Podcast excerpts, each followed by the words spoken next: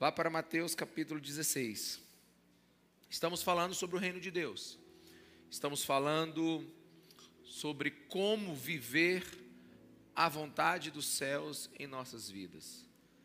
E eu estou muito esperançoso para 2024, porque creio que nossa igreja, além do culto e prédio, tocará essa cidade com o reino de Deus através dos nossos atos.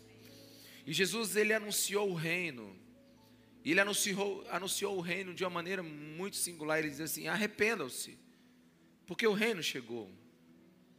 Mateus capítulo 4, 17: arrependam-se, porque o reino chegou. É como se Jesus estivesse dizendo assim: mude a sua forma de pensar. Você precisa entender que um novo reino tocou a terra. É um reino diferente de todos aqueles que já existiram. É um reino virtuoso é um reino do céu. Não no céu, mas do céu na terra. É o reino onde os humildes são levantados, os orgulhosos são abatidos. É o reino de, dos mansos, dos misericordiosos, dos puros de coração, dos pacificadores, daqueles que são sal, daqueles que são luz é um reino que ele dá valor à família, a seriedade e o compromisso matrimonial. É um reino que é contra e adverte seriamente ao adultério, à luxúria. É um reino que manda amar os nossos inimigos e orar por eles. É um reino de generosidade discreta, onde dar com a mão direita e a esquerda não sabe. É um reino de jejum sem ostentação, de oração sincera. É um reino onde o foco está nos tesouros do céu. Um reino que nós nos preocupamos com um dia de cada vez. É um reino que não julgamos precipitadamente. É um reino de caminho estreito. Então Jesus está falando de uma nova maneira de viver. Jesus está falando de um governo que tem ética, moral e principalmente de um reino que tem uma espiritualidade verdadeira. Como eu disse, não é um reino do céu, é um reino na terra do céu. Não é um reino que está lá, é um reino que está aqui e agora. Amém, meus irmãos? E tenho receio que muitos que há muito tempo estão na igreja não compreendam esse reino. E por isso vive uma espiritualidade perigosa, incompleta. Porque o evangelho, ele não é um brado de fuga. O evangelho é a proclamação de que um reino chegou à terra. Jesus nos salvou e um dia moraremos no céu. Ou o céu virá até nós. Mas o fato é que Jesus nos salvou para viver como súdito dele nesse mundo, para a glória dele. Amém, meus irmãos? E como todo reino, o reino de Deus tem os seus símbolos, tem a sua bandeira. Por exemplo, a bandeira é um símbolo que evoca emoções profundas. Aos mais antigos, eles lembram quando Ayrton Senna vencia uma corrida e ele então com o hino da vitória, ele pegava uma bandeira e então ele fazia uma volta inteira no autódromo. E nós nos alegrávamos com aquela bandeira levantada, porque a bandeira simbolizava o nosso país. Toda vez que alguém vence, um brasileiro vence, ele então levanta a nossa bandeira. Então a bandeira é um símbolo e evoca emoções profundas. A bandeira também traz símbolos sagrados e que identificam o reino. Quer gerar um conflito? Queime uma bandeira. Pise numa bandeira. Quer ter um problema? Despreze ou vulgarize o símbolo de um reino. E como nós temos a nossa bandeira, a pergunta que eu trago nessa noite é: como seria a bandeira do reino de Deus? Se Deus tivesse uma bandeira a tremular, como ela seria? eu quero te sugerir pelo menos algumas coisas nessa bandeira. A bandeira do reino de Deus, ela não poderia faltar uma manjedoura. Na bandeira do reino de Deus não poderia faltar uma toalha e uma bacia. Na bandeira do reino de Deus não poderia faltar uma cruz. Na bandeira do reino de Deus não poderia faltar um túmulo vazio. São símbolos que dizem o que é o reino de Deus.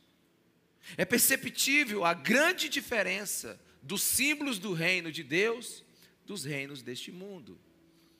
E para isso nós precisamos olhar para o nosso rei. Pense no nosso rei, no nosso Senhor e nosso Salvador. Nasce numa manjedoura. Seu principal ministério é o ministério da toalha e da bacia, o de servir. O ápice do seu governo foi sua morte numa cruz. E o seu maior legado é um túmulo vazio. Certamente o reino de Deus não é um reino deste mundo. Enquanto os reis e presidentes deste mundo chegam em seus superaviões, o nosso rei entrou em Jerusalém num jumentinho.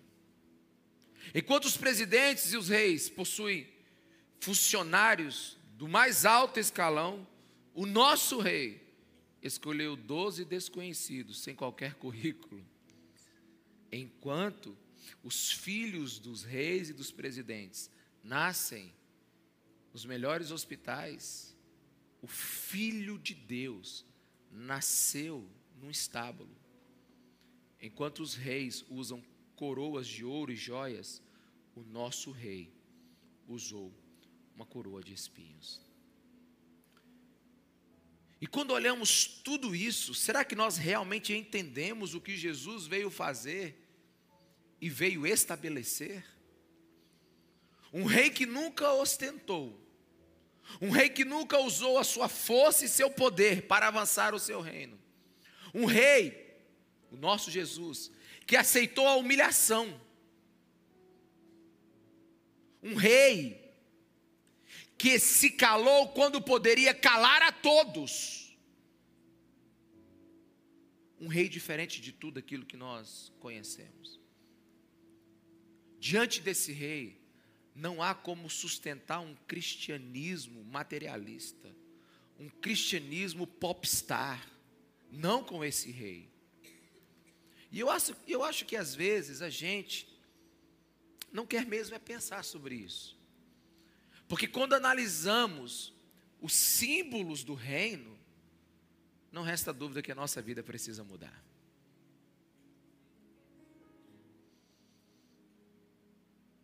Os súditos desse reino, eles precisam ser diferentes. Será até quando a gente vai querer Jesus e não aceitar o seu reino.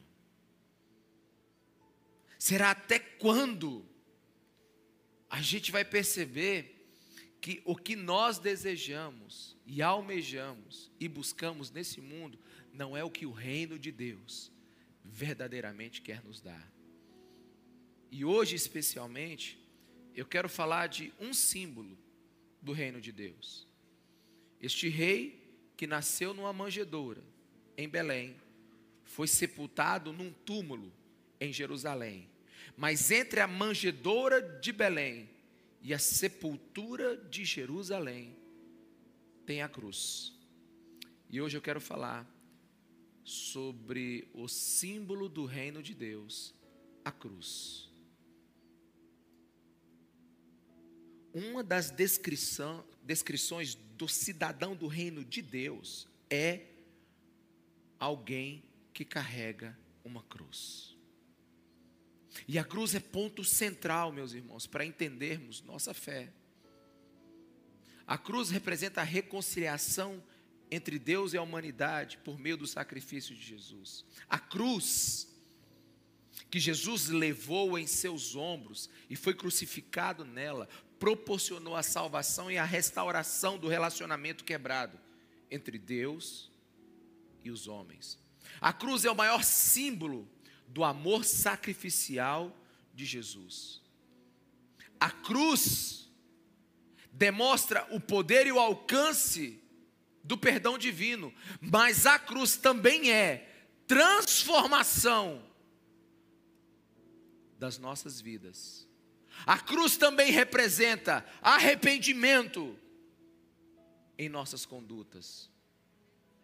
E alguém que não mudou após conhecer Jesus Cristo de Nazaré é porque não entendeu ou nunca carregou uma cruz.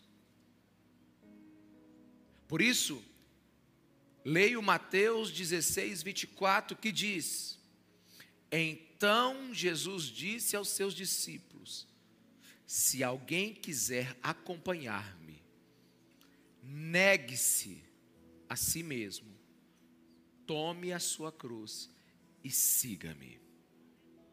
Desde já eu te digo que esse versículo tem 40 toneladas de peso, 25 mil quilômetros de comprimento e 10 mil quilômetros de profundidade.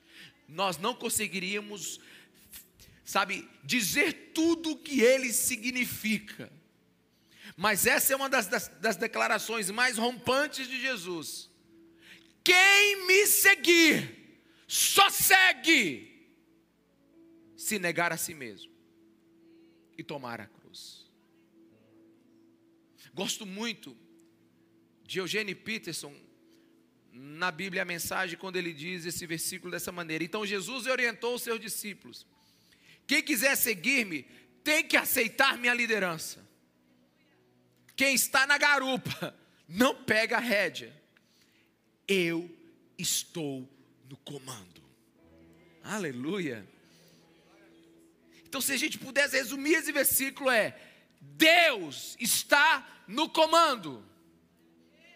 Talvez você seja um daqueles que diz assim: Senhor, entra aqui no carro, que eu vou te levar até um lugar.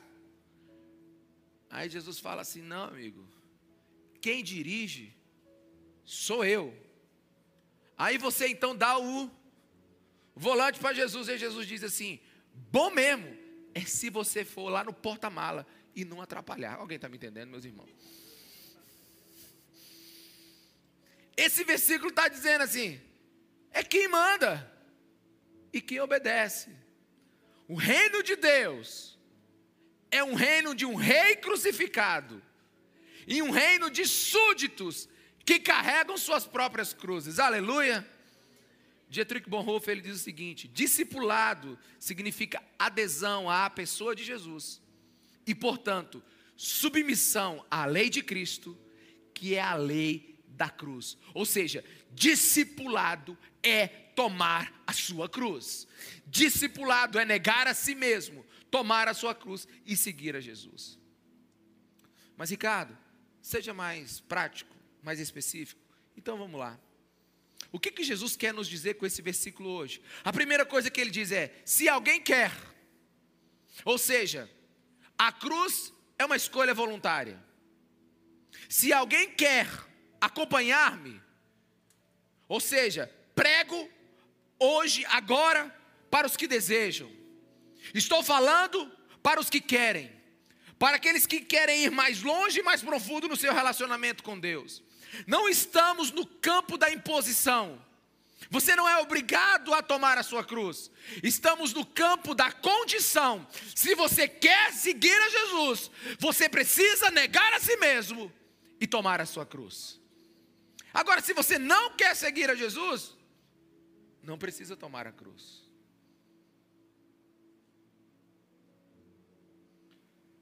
Mas não existe seguidores do Cristo sem cruz nas costas.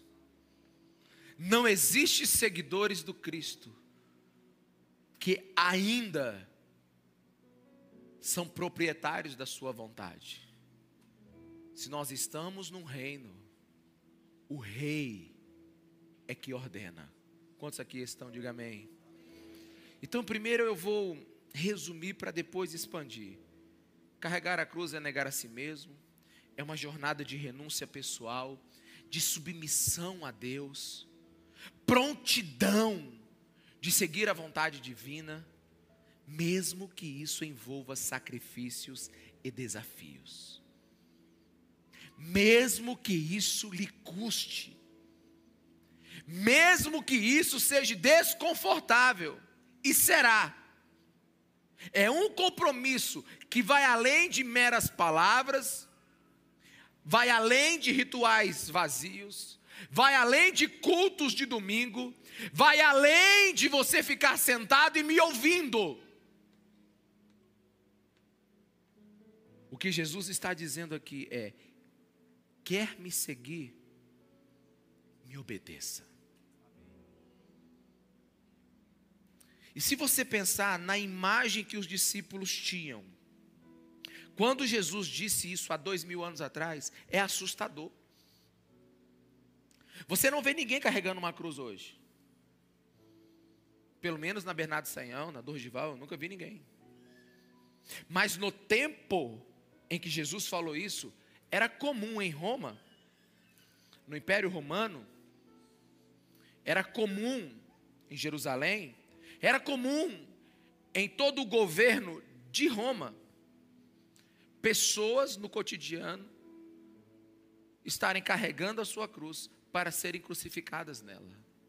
Ou seja, quando Jesus disse isso aos seus discípulos, eles devem ter ficado com os olhos arregalados, dizendo assim: Senhor, o Senhor não está nos dizendo que nós vamos ter que tomar aquela cruz horrível e vergonhosa, que Roma nos obriga a carregar, e que é o objeto de destruição da nossa vida? Eu imagino Jesus dizendo assim: quase. É quase isso.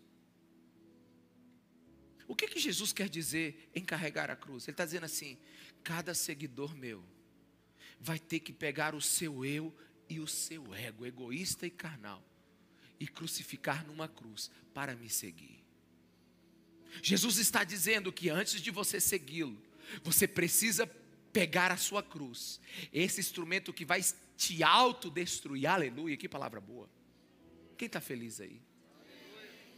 É um instrumento que vai te autodestruir. É um instrumento que vai destruir a tua vontade. É um instrumento que vai eliminar o seu governo sobre sua vida e Deus governar. Um discípulo de Jesus só realmente nasce quando ele carrega a sua cruz. E isso é uma tragédia que está acontecendo hoje, por quê? Porque não se prega isso mais. Está acontecendo uma tragédia na igreja hoje. Pessoas é, fundiram o cristianismo com materialismo, fundiram o cristianismo com desempenho pessoal. Há um evangelho fake aí que, que, que está sendo pregado que, que Jesus promete um upgrade na sua vida. Meus irmãos, Jesus não promete upgrade na sua vida. Jesus não trabalha numa reforma. Jesus, ele não, ele não, ele, ele, ele não quer te melhorar. Alguém está me entendendo aqui, meus irmãos? Só para a gente ficar assim, bem atento, fala para a pessoa que está do seu lado: Jesus não quer te fazer uma pessoa melhor. É difícil isso. Sabe por quê? Porque no Evangelho do Reino, não existe isso de pegar o homem e levar ele para uma oficina especializada e dar uma melhorada na lataria.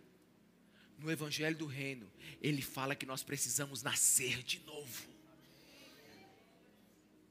Nós precisamos ir para a cruz, morrer para nós mesmos, para viver para Cristo. Eu nunca vi o movimento evangélico crescer tanto em nosso país. Mas a pergunta que faço: é cristão? Porque Deus não promete uma vida melhor. Deus não é um departamento de recurso pessoal. Jesus não é uma tomada elétrica que quando a tua energia acaba, você vai lá e chama ele para poder dar melhorada na bateria. Não. O evangelho não aproveita de onde você está. A ordem de Jesus é: negue-se a si mesmo. Coloque uma cruz nas suas costas, prepara para morrer e me siga.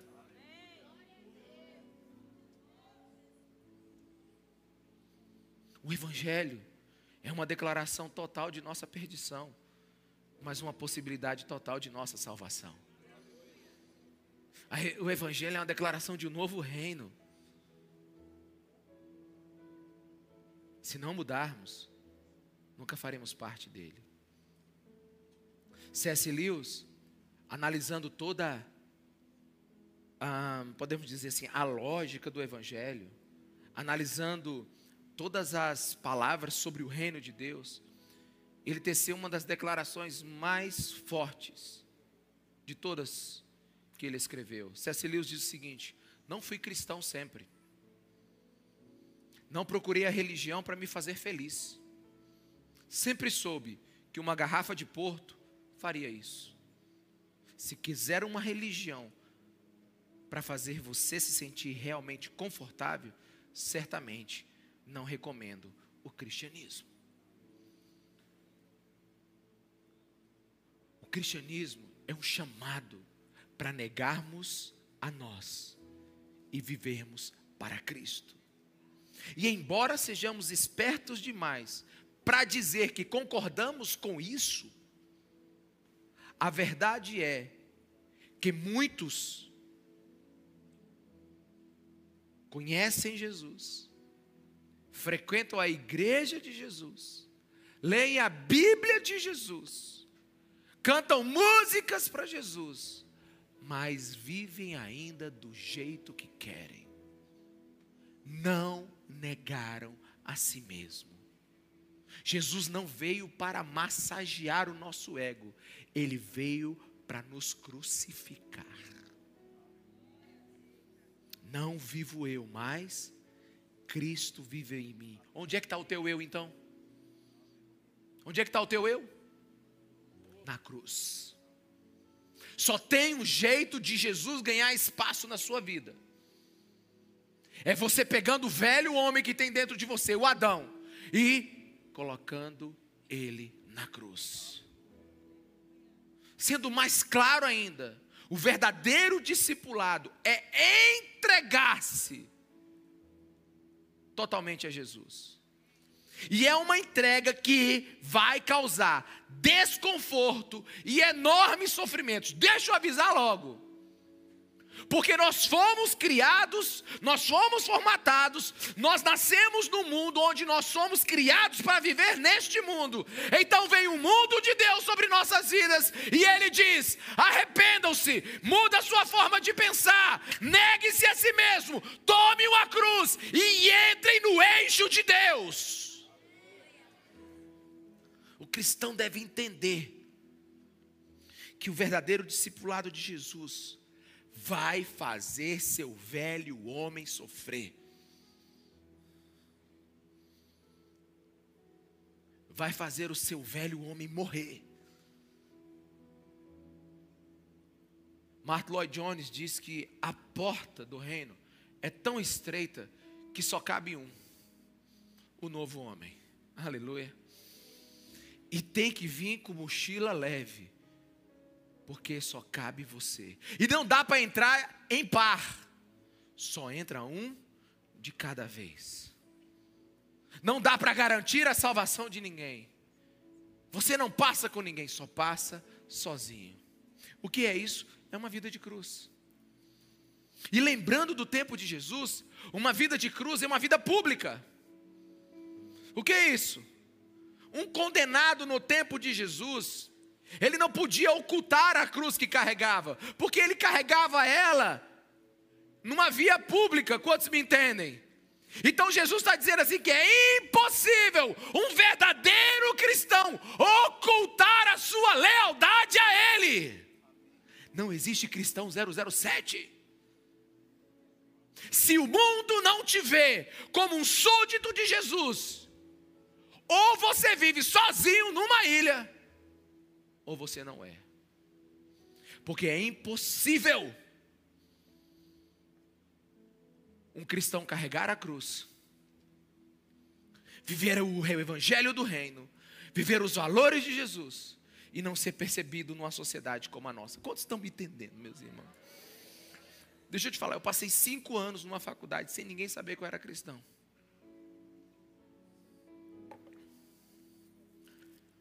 A pergunta que você tem que fazer é assim: eu era? Cinco anos. Cinco anos.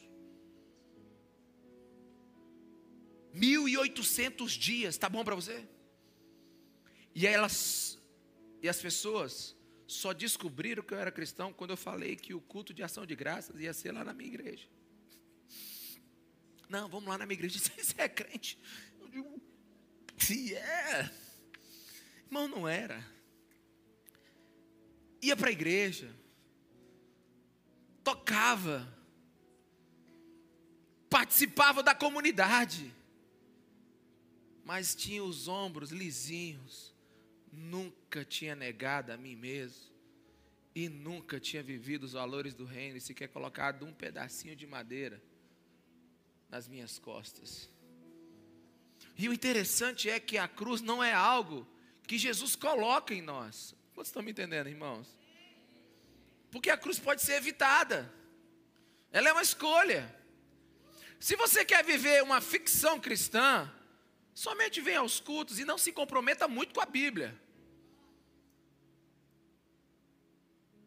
A cruz é somente para verdadeiros cristãos. Aliás, Jesus jamais exigiria, exigiria isso de alguém que não é convertido. Então a cruz não é algo que Deus coloca em nós. Nossa, que eu tenho com a cruz nas costas. Não, irmão. A cruz não é um acidente. A cruz não é uma tragédia. É, a cruz é algo que nós escolhemos deliberadamente. Aceitamos ou não. Essa noite, ou você sai com atitude de súdito do reino, carregando a cruz de Cristo, carregando a mensagem de Cristo, carregando a sua cruz, negando-se a si mesmo, ou não. Porque a cruz não é uma imposição de Deus. Deus não impôs a cruz nem sobre Jesus, e Jesus não vai impor a cruz sobre você. E a cruz é para quem? é só para quem quer seguir a Jesus. É só para quem quer seguir. Se você não quer seguir, fica de, fica de boa, vai na paz. A cruz é para comprometidos. A cruz é que vai distinguir quem e quem não são.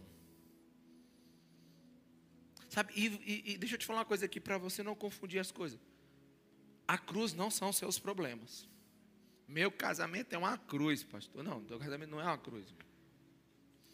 O teu casamento está ruim é porque não tem uma cruz na sua vida.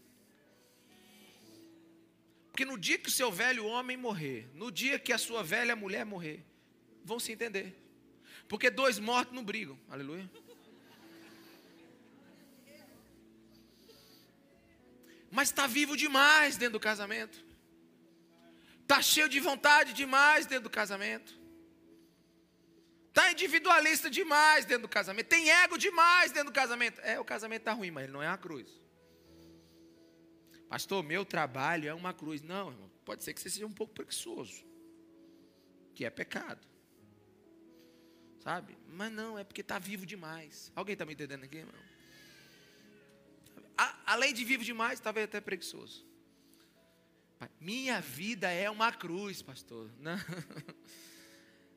Geralmente a nossa vida é ruim porque a gente tenta ganhá-la. Porque Jesus disse: aquele que tenta ganhar a sua vida, a perde. A gente vai chegar lá. Mas quem perde a vida por causa de mim, esse encontra a verdadeira vida. Sabe? A cruz é, simplesmente significa um lugar onde a gente morre. Tem gente que está viva demais para servir Jesus. É um corpo só com muito governo. É uma cabeça só com muito governo, só pode ter um. É o de Jesus sobre nós. Amém, meus irmãos? Outra coisa, a dor da cruz é diferente da dor do pecado. O pecado é uma dor que você não quer passar, mesmo sabendo que seu erro tem uma consequência. A dor da cruz é uma decisão, mesmo sabendo do sofrimento que vai ter. Quantos estão me entendendo? Diga amém. Então, a dor do pecado, você acha que vai se safar, mas uma hora ela chega. Mas a dor da cruz é uma escolha. Você não só escolhe, mas a deseja. Porque os que amam Cristo também sofrerão por causa de Cristo. Pastor, esse evangelho aí é novo, é? Não, irmão, está na Bíblia. Viveu Pedro, viveu os apóstolos, viveu Paulo. E viveu todos os homens e mulheres de Deus que decidiram viver a vontade do reino. E eu queria te fazer uma pergunta muito pessoal, mas você pode responder só para o seu coração. A dor que você está sofrendo, qual é a origem dela? Seus pecados ou a vontade de Deus? Porque eu conheço gente que está chorando lágrimas, mas porque quer, quer amar Jesus quer fazer a vontade de Deus. Conheço cônjuges que estão chorando lágrimas, que por causa do reino de Deus ainda mantêm os seus casamentos. Não estão buscando a felicidade, estão buscando a obediência. Conheço gente que debaixo de, de uma ofensa terrível, ainda humildemente declarar perdão. Não está fazendo porque está sentindo, mas está fazendo porque está obedecendo. Contei a história nos cultos passados de um homem ano passado. Ele, oferece, ele, foi, ele, ele teve uma, uma, uma, uma oferta de 100 milhões de reais. Eu não sei nem o que é isso, irmão. Ele me ligou logo cedo e disse: Pastor, preciso falar com você. Eu digo o que foi? Eu preciso falar com você antes que eu faça alguma coisa. E eu acho que é errado. Na verdade, ele disse para mim assim: Pastor, eu não vou dar conta de decidir sozinho. Eu vou decidir errado. E devido à urgência, a gente se encontrou. E ele me contou a história que uma empresa ilicitamente ofereceu para ele 100 milhões de reais para ele usar no investimento e ficar com grande parcela do lucro. Eu, mano, olha, sinceramente, tem gente que se vende por 10 conto. 10 reais. Eu estou te falando é de 100 milhões. Aconteceu aqui, ó, Imperatriz. Aí ele falou para mim assim, pastor, o que, que o senhor acha? Depois que ele contou a história, eu digo, você quer um cúmplice, um sócio ou um pastor?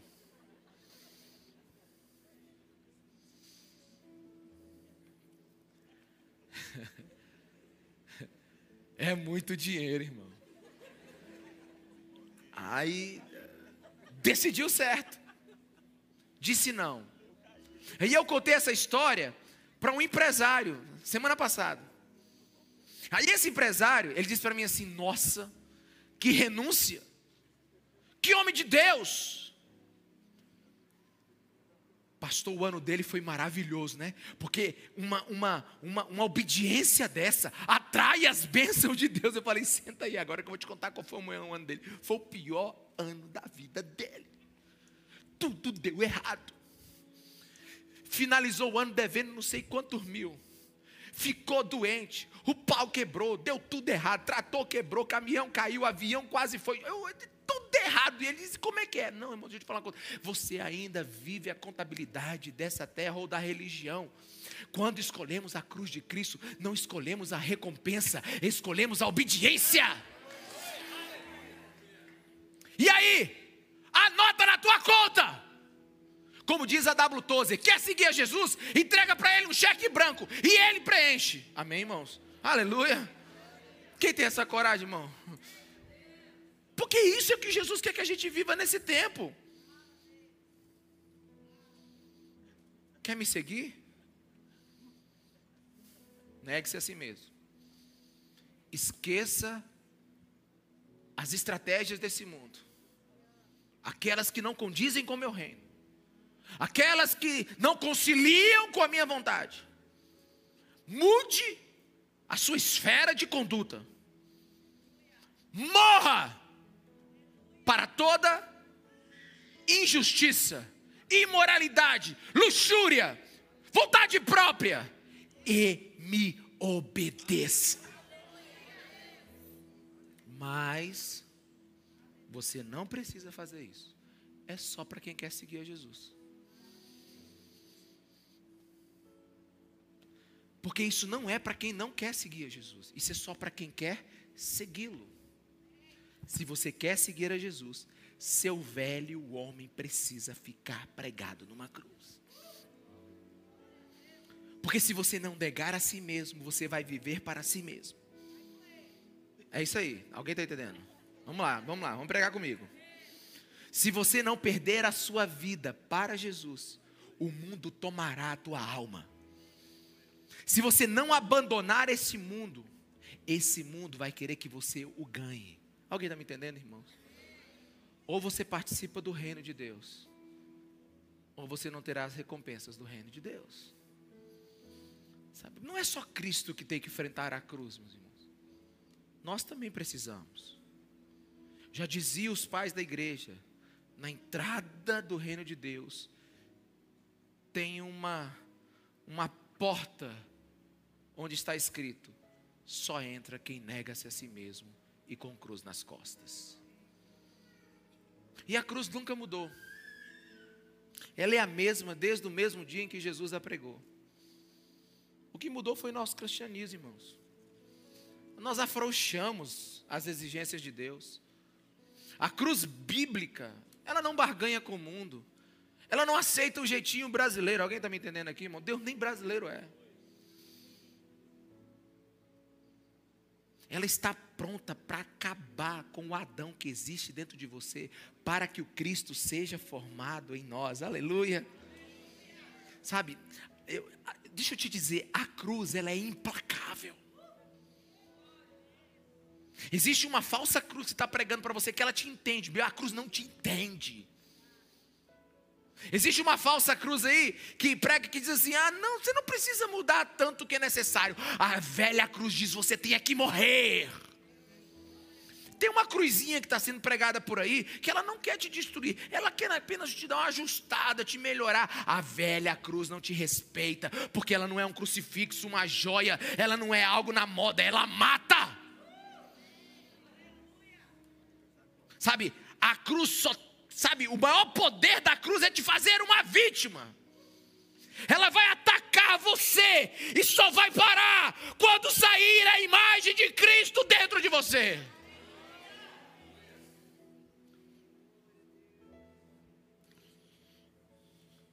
Ela é implacável. A cruz tem o seu próprio estilo de agir. Ela perfura, ela sangra, ela arranca os pedaços. Aleluia! Ela não pergunta, ela não faz barganha, ela nunca cede. Ela quer acabar com esse velho eu com esse ego que quer reinar dentro de você, sabe? Assim como a cruz de Cristo acabou com ele, a nossa cruz precisa acabar com a gente. Mas é uma escolha.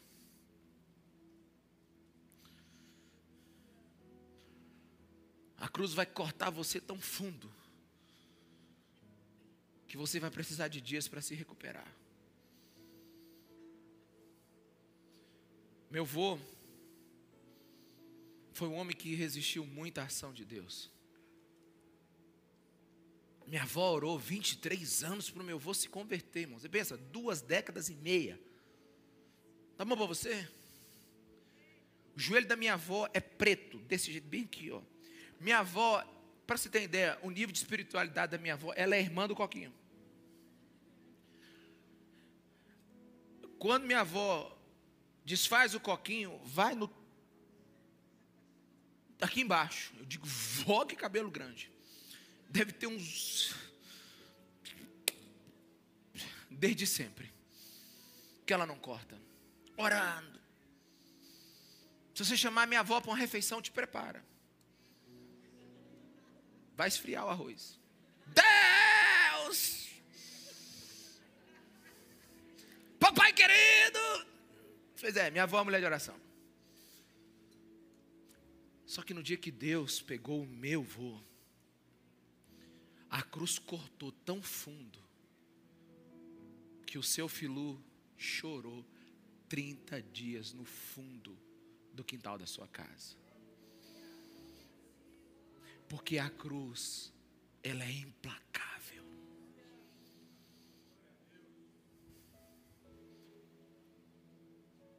O homem que toma a sua cruz, ele não tem mais escolhas. Ele precisa se despedir da sua antiga vida. Porque a cruz não volta atrás depois que ela é colocada nos ombros. Ela não vai fazer acordos com você. O homem que existia não existe mais depois que ele coloca a cruz nas costas. Deixa eu te falar uma coisa. Jesus não coloca a cruz nas suas costas. Mas depois que você coloca, ele dá um pulo em cima dela. Aleluia. Dizendo assim: é meu. Aleluia. Alguém está entendendo aqui? Eu não consigo ser mais claro do que isso. O Espírito Santo vai agir sobre sua vida como você nunca viu. Sabe? Então aqui a gente está falando de decisões sérias, meus irmãos. Não é um movimento oba-oba. Não é uma religião água com açúcar. Olha, Mateus 10, 38. Perceba, perceba a violência desse versículo. É a única palavra que eu encontro para ele. E quem não toma a sua cruz, Mateus 10, 38, e não me segue, não é digno de mim.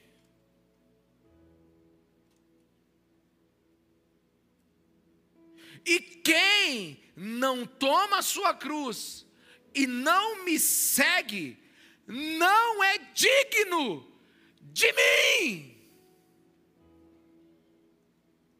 Eu não sei o que esse versículo significa na sua totalidade, mas o que Jesus está dizendo aqui é que somente alguns carregadores de cruz serão dignos dele.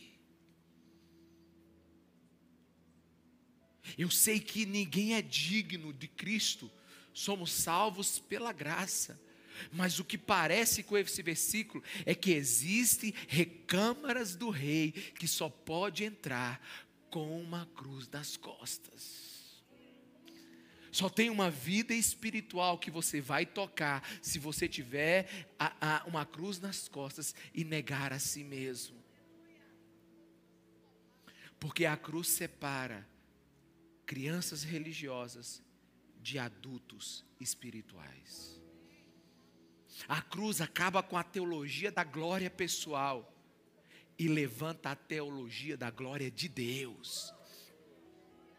A cruz prega uma subida invertida. Quanto mais você nega a si mesmo, mais vida você terá em Deus. Quanto mais desse mundo você larga, mais dos céus é depositado sobre a sua vida. E como diz Richard Baxter, em 1500 e lá vai pedrada, os céus pagará em, pagarão em dobro tudo que você perder nessa terra.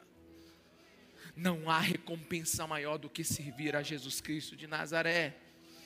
Sabe, e apesar das cruzes serem parecidas, elas não são iguais. Haverá uma cruz para você e uma cruz para mim. Você pega a sua cruz e eu pego a minha. Uma pessoa me perguntou uma vez, pastor, eu tenho que entregar tudo como jovem rico? Eu perguntei, você é o jovem rico?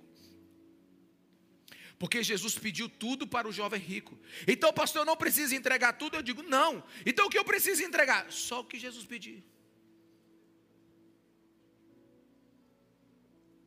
O que Jesus pediu? Sua cruz, sua vida, sua obediência, seu destino.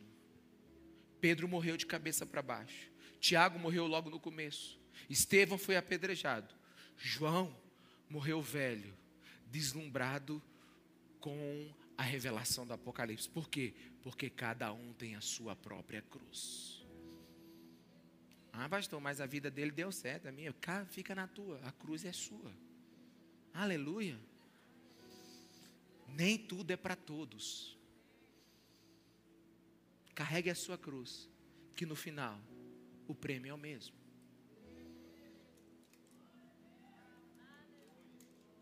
Carregue a sua cruz. Pastor, isso aí é tudo muito interessante, muito heróico, radical, mas eu não concordo com isso. Bem, meu irmão, se você não concorda com isso e não concorda com Cristo, você está liquidado no que diz respeito a ser cristão.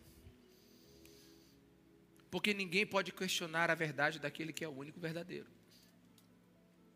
Ou seja, se na sua vida cristã nada lhe custa, é porque você deixou sua cruz em qualquer outro lugar, menos nos seus ombros. Porque o Jesus que nós acreditamos e o que nós conversamos sobre ele domingo passado, ele é rei. Jesus não é um diplomata que tenta acordo entre dois mundos. Alguém aqui? Ele é rei. A, a, mensagem de Jesus, o evangelho do reino, a mensagem da cruz, não é um acordo pacífico entre dois mundos, é um ultimato para você decidir quem você vai servir. E de verdade, meus irmãos, ontem à noite eu dei uma balançada. Balancei ontem à noite. Balançou como, Ricardo? Eu, eu falei, meu Deus, esse povo está sofrendo demais, Imperatriz, gente. Essa semana foi uma semana de ajudar tanta gente que estava com problema, acidente, tragédia, devendo, desempregado, problema conjugal.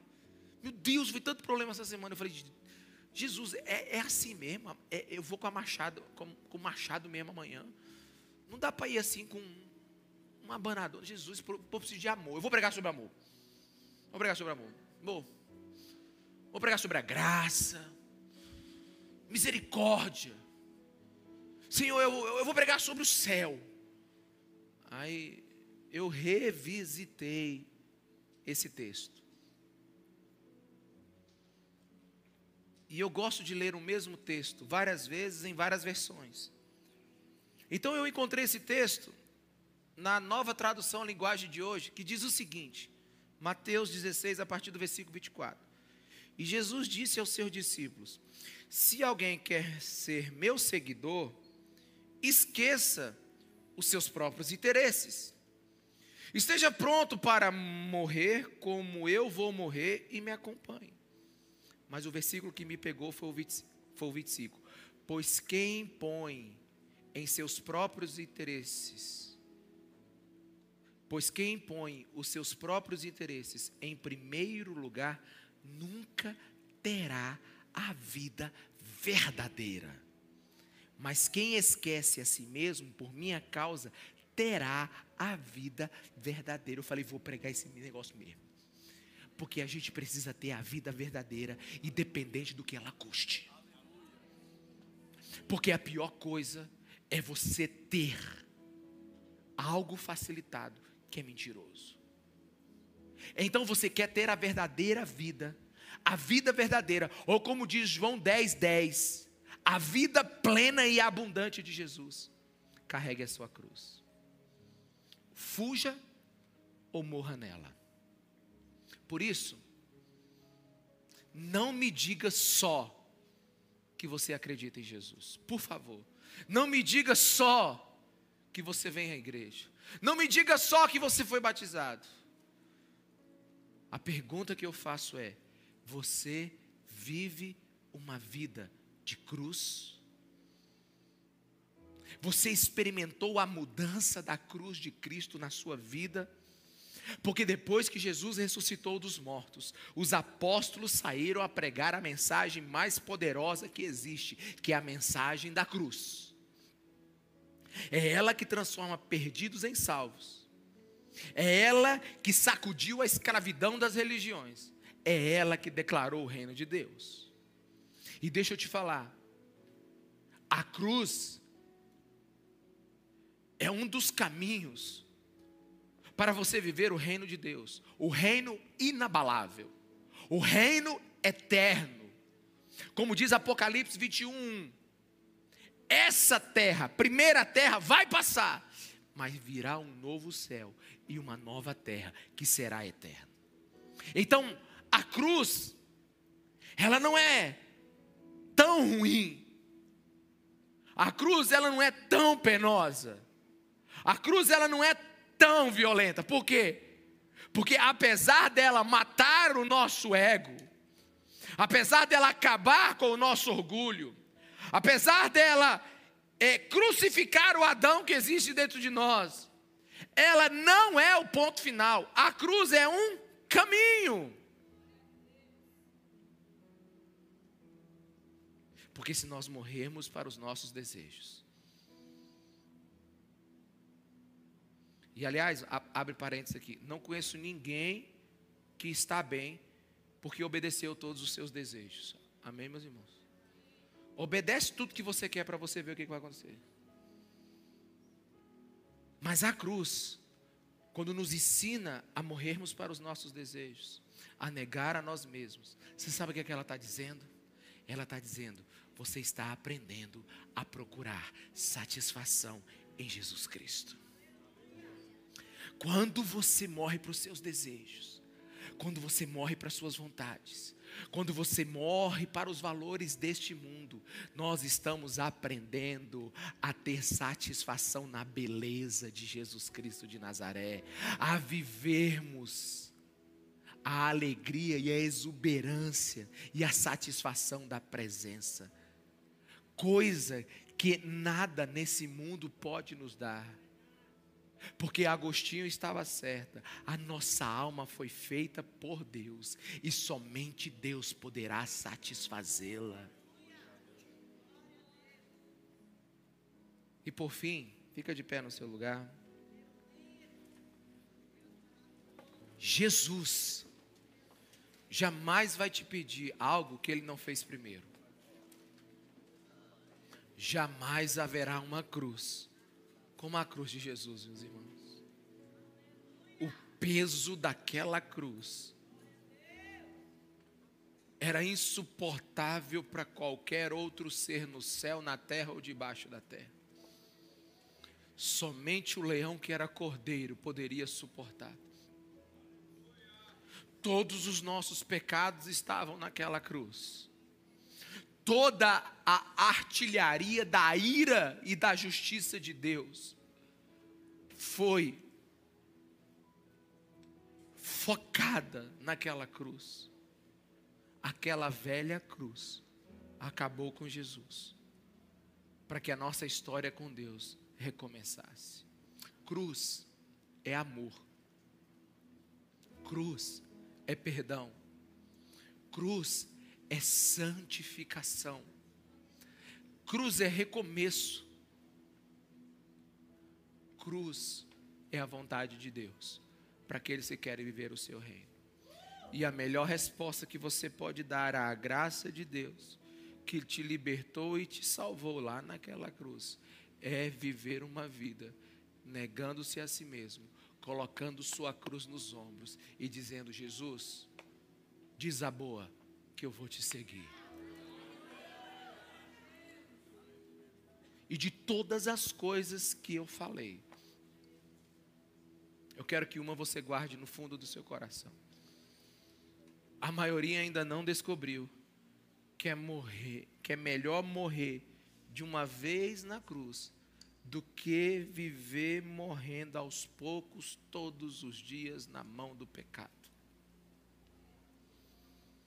Por isso, eu peço que a graça de Deus te alcance agora. Que o amor de Deus seja revelado pelo Espírito Santo em seu coração. E que o desejo de viver para a glória de Deus, viver uma vida de cruz, venha sobre sua vida. E que a cruz seja a sua escolha hoje e em todas as manhãs que você acordar. Nós só vamos agradar a Jesus. Nós só somos dignos de segui-lo se nós negarmos a nós mesmos, se nós mortificarmos a nossa carne, se nós realmente nos convertermos ao seu reino, à sua justiça, aos seus valores. Aleluia.